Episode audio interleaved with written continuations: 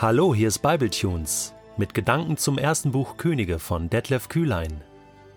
Der heutige Bibletune steht in 1. Könige 1, die Verse 1 bis 4 und wird gelesen aus der Hoffnung für alle. König David war sehr alt geworden. Obwohl seine Diener ihn in viele Decken hüllten, fror er ständig. Da schlugen sie ihm vor, Gestatte uns, dass wir für unseren Herrn den König eine junge, unberührte Frau suchen. Sie soll immer bei ihm sein und ihn liebevoll pflegen. Bestimmt wird dem König wieder warm, wenn sie in seinen Armen liegt.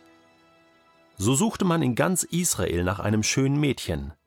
Schließlich wurde Abishak, eine sehr schöne junge Frau aus Schunem, ausgewählt und zum König gebracht. Abishak blieb von nun an immer bei ihm und pflegte ihn. Doch David schlief nicht mit ihr. Das erste Buch König im Ersten Testament hat es absolut in sich. Ganz entscheidende Dinge in der Geschichte Israels werden im ersten Buch König berichtet. König David stirbt. Salomo, sein Sohn, wird Nachfolger und König von Israel in Jerusalem.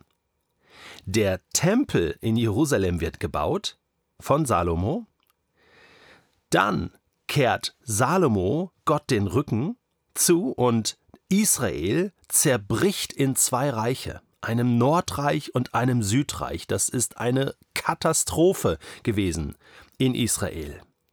Und wir erleben den Propheten Elia.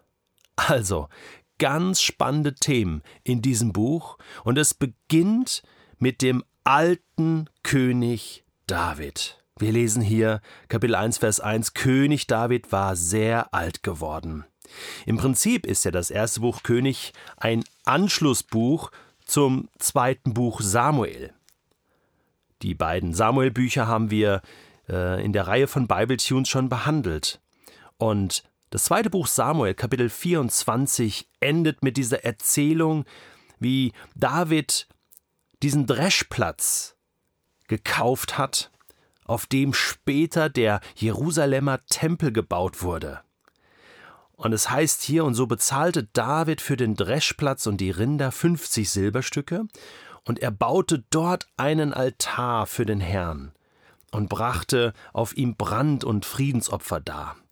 Und damals hat Gott dann durch das Gebet von David äh, Israel verschont und der Pest in Israel ein Ende gemacht. Das ist so die letzte man könnte sagen, Heldentat, königliche Tat von David gewesen, von der berichtet wird.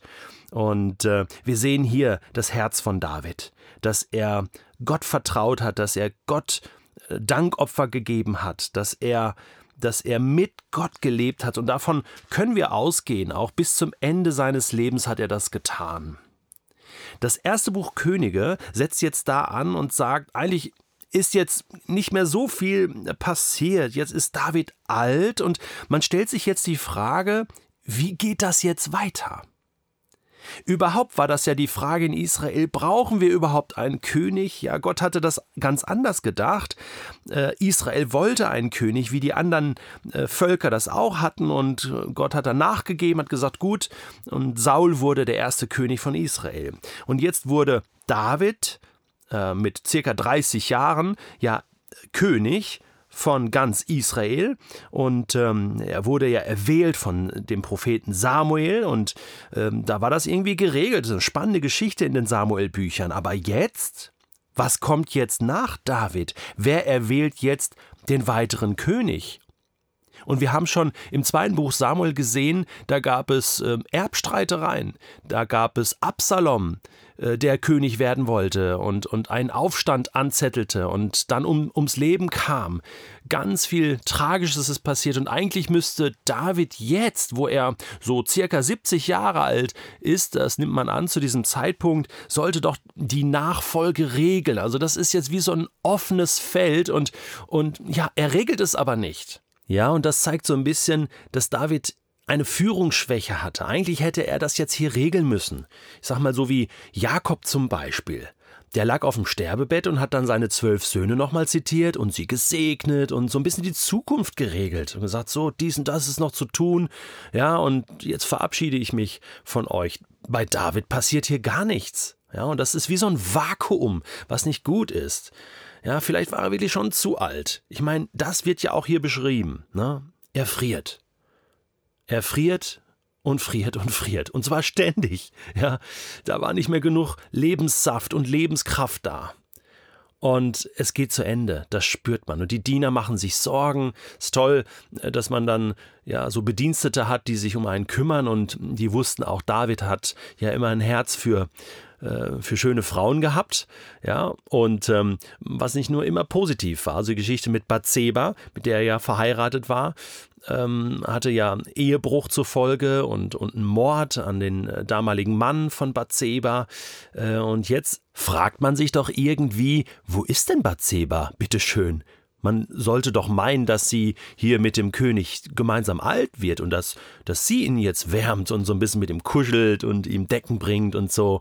Naja, kommen wir später noch zu. Anscheinend war das nicht so. Jetzt suchte man ein schönes, junges Mädchen, eine Jungfrau und brachte sie dem König. Also das hört sich so ein bisschen haremmäßig an und ähm, äh, steht hier am Ende, sie soll ihn wärmen und ihm, ihm dienen und so weiter. Äh, doch David schlief nicht mit ihr.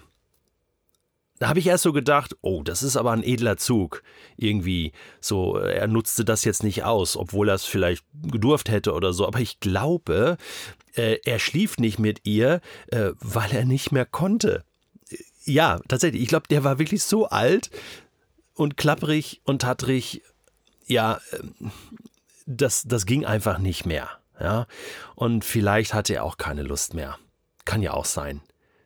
Auf alle Fälle irgendwie eine schöne Sache, so ein junges Mädchen um sich zu haben, die einem noch den Tag ein bisschen versüßt und verschönert und damit auch den ganzen Lebensabend.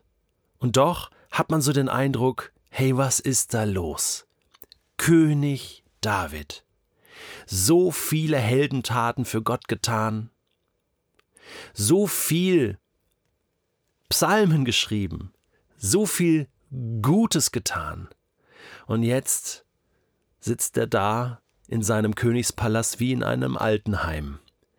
Und es brodelt richtig und man wartet jetzt drauf, wie geht diese Geschichte bloß weiter. Und hoffentlich geht sie gut weiter. Und diese Frage beantwortete das erste Buch König.